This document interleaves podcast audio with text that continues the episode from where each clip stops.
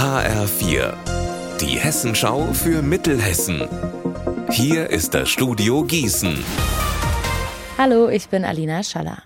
Morgens und mittags platzen sie aus allen Nähten, Busse vollgestopft mit Schülern. Das ist soweit nicht neu und teilweise auch normal. In Wetzlar scheint die Lage aber besonders schlimm zu sein.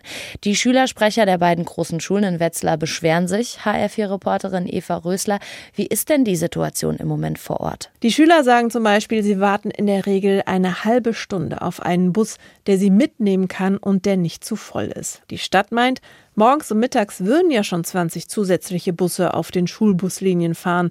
Mehr Busse kosten aber mehr Geld. Und hier soll jetzt der Landkreis mit in die Verantwortung genommen werden, also zum Beispiel neue Busse bezahlen.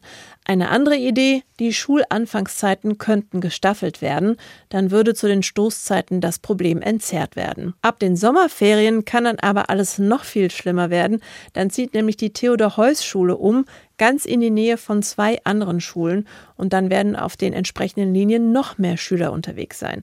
Derzeit bastelt die Stadt auch schon an einem neuen Fahrplan und außerdem werden sich alle Beteiligten Anfang nächster Woche zusammensetzen. In Gießen gibt es viel Spannendes zu entdecken. So viel sogar, dass die Stadtführungen in letzter Zeit häufig komplett ausgebucht waren. Aus dieser Erfahrung hat das Stadtmarketing gelernt und bietet bis Juli statt 24 gleich 32 öffentliche Stadtführungen an. Zum Saisonstart haben es auch drei neue Stadtführungen ins Programm geschafft. Alle Infos hat mein Kollege Alexander Gottschalk. Neu ist zum Beispiel eine Kneipentour für Studierende. Da geht es einmal quer durch das Gießener Nachtleben inklusive Verkostung. Erkundung. Wer es etwas gesitteter mag, kommt mit auf Erkundungstour ins Viertel rund um Steinsgarten. Dort dreht sich alles um die Hochzeit des Bürgertums in Gießen. Titel Villenfeste Lustbarkeiten. Die dritte neue Stadtführung findet in Little America statt, also im ehemaligen US-Militärdepot. Erkundet wird vom Sattel aus, das heißt, bitte das Fahrrad nicht vergessen. Unser Wetter in Mittelhessen.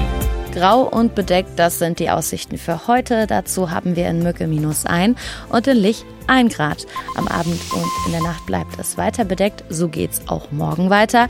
Da kann es dann auch noch mal frostig werden. Ihr Wetter und alles, was bei Ihnen passiert, zuverlässig in der Hessenschau für Ihre Region und auf hessenschau.de.